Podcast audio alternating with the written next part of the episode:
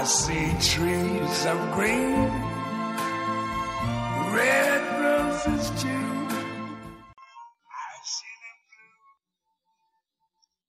大家好，这里是陈说新财富。你有没有给自己看的总结？每当一年的结束和另一年新开始之际，人都不能忽略的一项活动便是总结。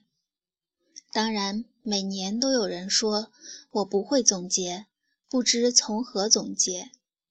八零之后出生的人再这样说，我就不相信了。八零以后出生的人，小的时候必然写过总结。每天一总结叫日记，每周一总结叫周记，再不济，每个学期至少有那么几篇作文。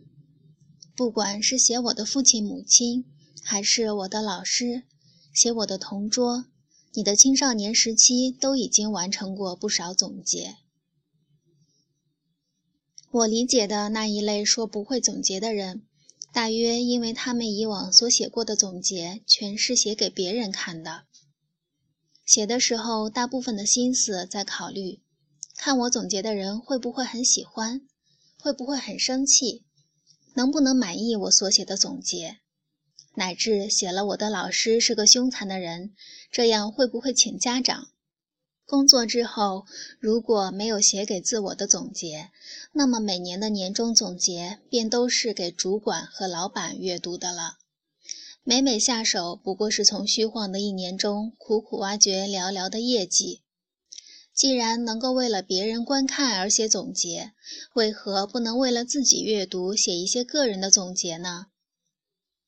一份总结和一个计划的开始一样重要。有人坚持说自己不会总结，而背后实际的原因是他不敢去总结。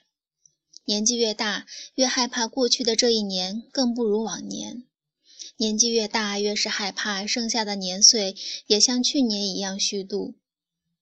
既然总结出来的日子结果寥寥无几，那便不去总结好了。一点感慨，一点喜庆的氛围下，随着鞭炮的灰飞烟灭，就这样又开始一年。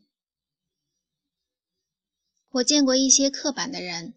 有着写几句话，偶尔总结自己的习惯。每年的工作报告都会把自己写的像政府报告那样辉煌。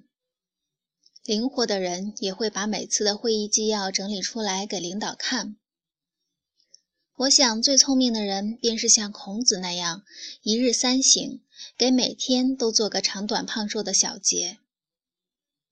每当你想到我不会总结的时候，万万不能相信自己的这个表面的想法，你只不过是厌倦了总结给他人看，却极少真诚的总结给自己看。文章来自微信布衣春秋，感谢倾听，下次再会。Colors of the rainbow, so pretty in the sky, are also on the faces of people going by. I see friends shaking hands.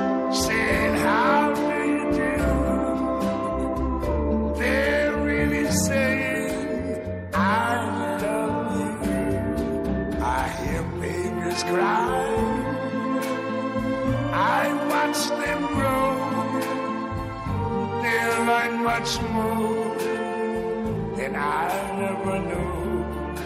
And I think to myself, what a wonderful world. Yes, I think to myself, what a wonderful